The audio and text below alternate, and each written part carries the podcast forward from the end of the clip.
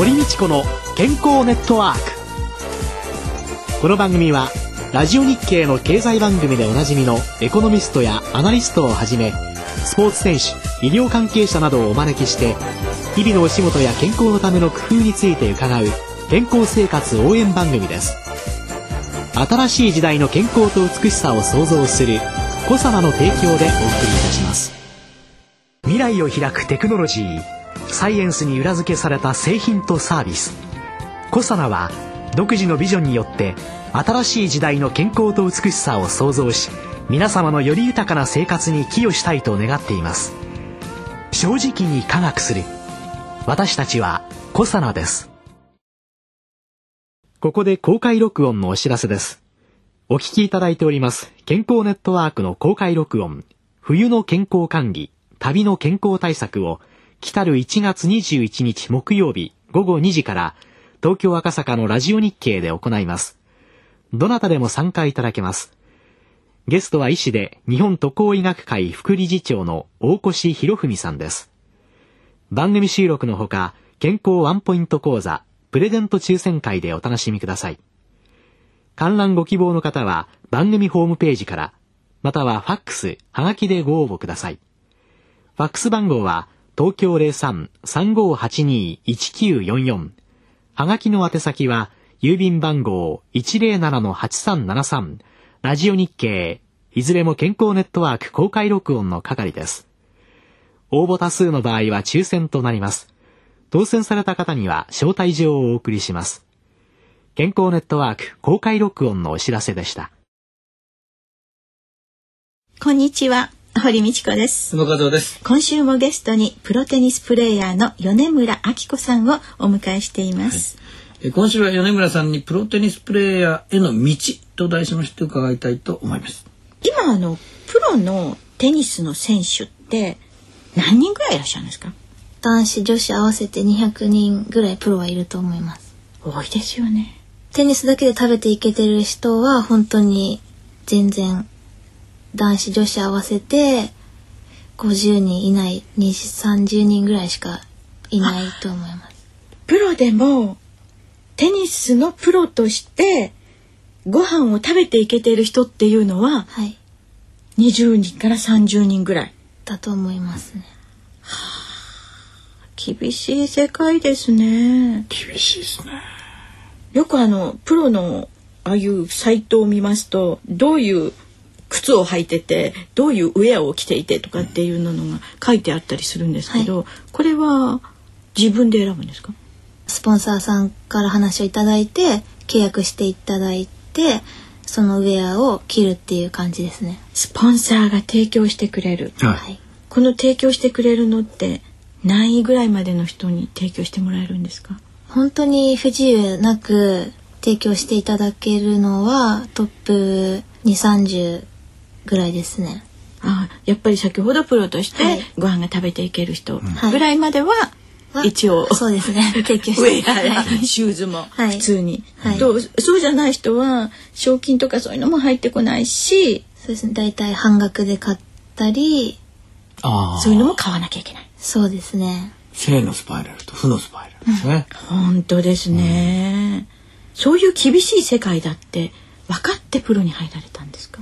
そうですね。本当にプロになるのは結構覚悟がいることだしやっぱ成績が悪かったら自分にのしかかってくるしよかったらやっぱ自分も自信を持てるしその辺は覚悟がいりましたね。実際には高校卒業して先週伺ったようにインターハイで、ベスト4に入ベスト4に入られて、そして実業団のチームに入った。そして実業団のチームから今度はプロに転校しようって思った、はい、そのきっかけっていうのは何だったんですか？きっかけはその実業団が配分になってプロ選手だけを持ってくれるっていうことになったのでその関係でプロになろうっていう気持ちになりました、ね、ああ実業団のチームが廃止になる、はい、厳しいですねこれもまたね。これも厳しい現実ですね。そうですね、はい、今いろんな企業がねスポーツのね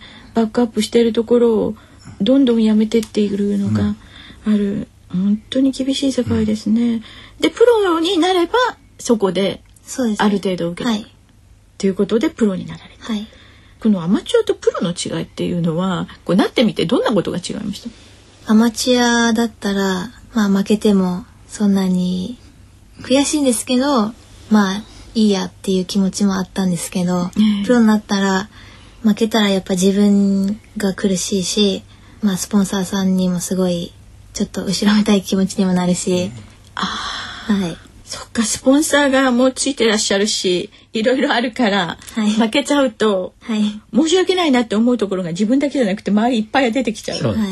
うーん。これはもうその学生としてのテニスっていうのと、はい。それから実業団の中で仕事として、はい。そしてもう本当にはプロの,、はい。の仕事としてっていうののこの違いっていうのはそういうその申し訳ないなって思うところと、ね。勝たねばっていう根性以外に何が違ってます？その他には。あとはやっぱりプロはその生活もしていかなきゃいけないので賞金が入ってそれでやりくりしていかなきゃいけないので、高校生の時は両親にお世話になってたり実業団の時は結構守られてたりしたんですけど、プロになったら自分が頑張れば食べていけるし怪我をしたり体調を崩したりしてしまったら食べていけないし、その辺はすごい大きいですね。あー。でそういう意味でその怪我をしないようにだとか、はい。いわゆる一般的な健康管理ですね、はい。もう特に気をつけてるようなことっていうのは？えーやっぱり怪我をしないことに対しては、まあ、マッサージをしたりストレッチをしたりねそれは常にやってますね。お風呂なんかは？はい。結構時間に余裕がある時はあの半身浴をしたりお風呂屋さんに行って使ったり してます。ねプロテニスプレーヤー普通にお風呂行っちゃう、はい。え顔バレないんですか？いやバレないんですけどあの日焼けがすごい あのいろんなとこで 靴下焼けだったり 短パン焼けだったりしてるのでええ。すごい見られあまあなるほど。おーって言われるんだ。な、はいあそうですよね。露出部分と そうじゃないところの差って何これって普通思って、ね。うん。アウトドアの競技ですからね、はい。そうですね、私なんかもちょっとジロジロ見ちゃうからね。気になってチラチラなんてね、睡眠っていうのはす。はい。10時間ぐらい寝てるって1回目にお伺いしましたけれども、ずっと10時間寝れます？はい。寝れます。その能力のうちですよやっぱ。それだけあのやっぱり体を休めなきゃいけない、あれになってるんでしょうね。そうね。自分の中でだって普通ね肉体あんま使わない人たちってそんな寝れないですよ。そんな寝たら終わりの方睡眠が浅くなっちゃって途中でパカパカ目が覚めるようになっちゃってかえって睡眠浅くなっちゃってよくないよっていうことになるんですけれども、はい。それだけぐっすり眠れればっていう感じですよね。日焼けなんかでそのトラブルなんて起こったことないですか？えー、高校時代にすごい夏で暑い時に顔とか日焼け止め全然塗らなくて 次の日にもう本当に顔中向けちゃって顔が。あ顔が顔が。でもうちょっと学校に行ったんですけど、ちょっと恥ずかしくて学校抜け出して 家に帰った思い出が あとあの脱水症対策みたいなものははい。どうしてらっしゃるんですか、私は常にスポーツドリンクは飲むようにしてて脱水症状にはならないんですけどやっぱ飲みたくない時でもやっぱちょっと飲むようにはしてますね。あー。それは特別なスポーツドリンクとかそういうのではなくてまあ、はい。普通の市販はい。市販のものを飲みたくなくても飲むっていうのがやっぱりねその辺がプロなんです仕事です、はいね仕事ですもんね、実際にはストレッチとかどんなものをするんですか？ストレッチは家にバランスボールがあるのでそれに使ったりベッドの上でまた開けて、またはい開脚して、はい、かわい。いね、表現が。であの体硬いんですけど頑張ってます。あ硬いんですか？はいめちゃくちゃ硬いです。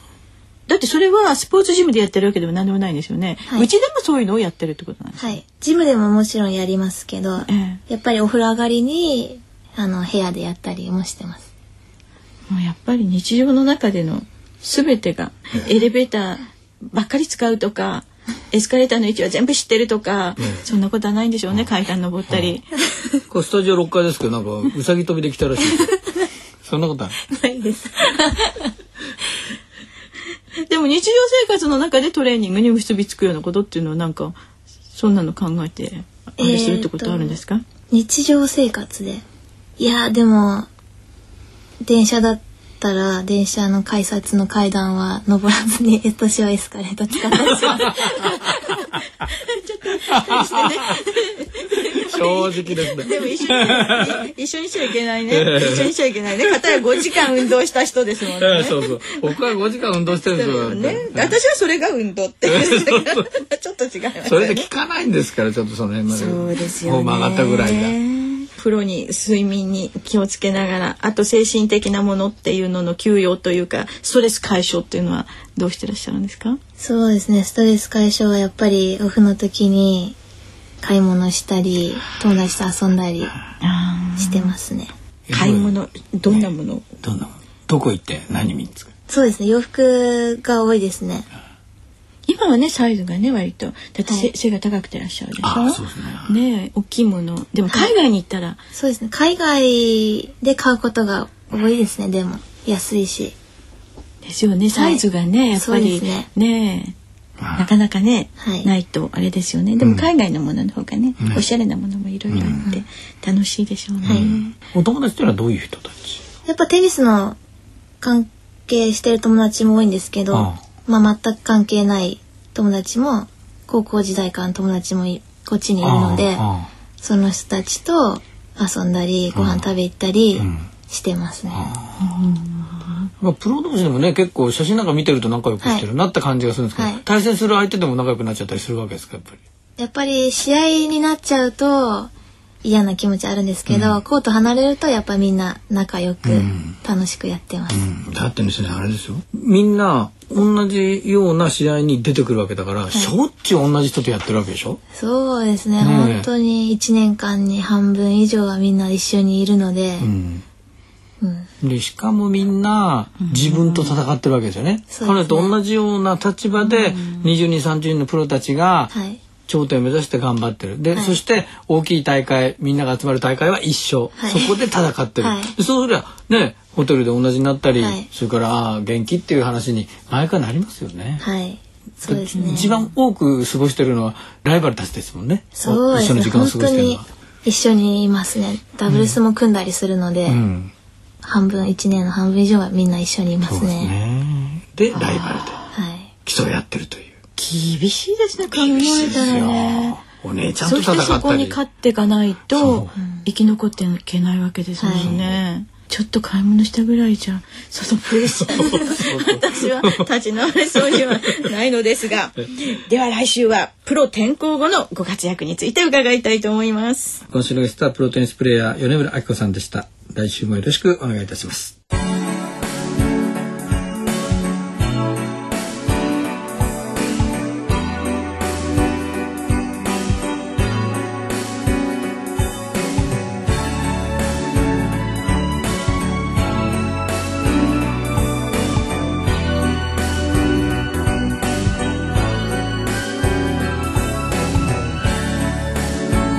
本当にお話伺ってると戦ってる毎日なんですごくこう体調管理が大変そうですね。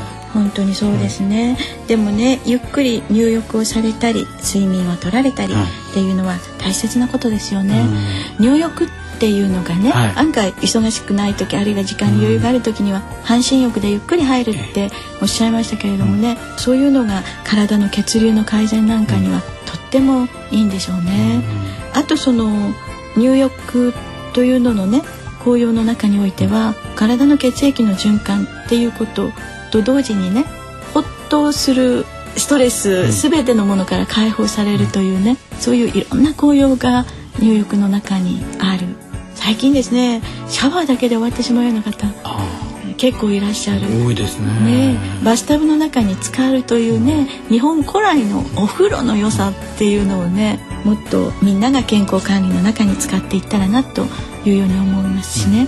それと同時にただ熱いお風呂にですね短く入るっていうのはいいようであんまり良くないし、あとあのあんまり熱すぎてもね、睡眠を妨げてしまいますので、ぬるめのお湯に入るっていうことが一番大切なんですね。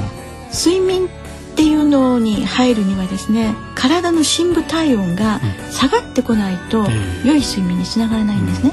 で寝つく前に。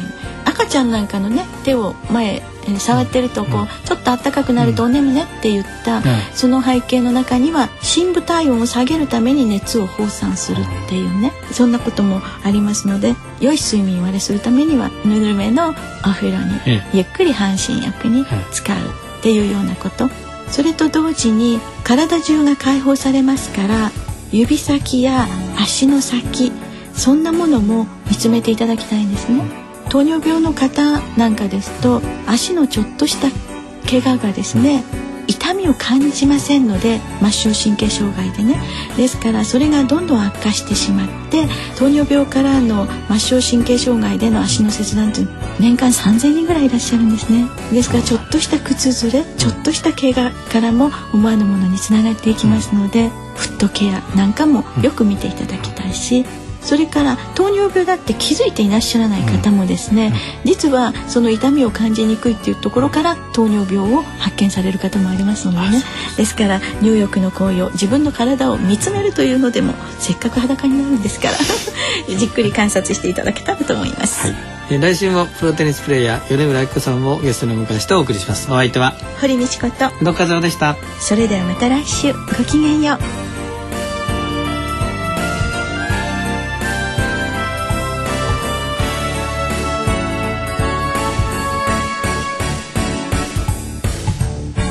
堀道子の健康ネットワーク。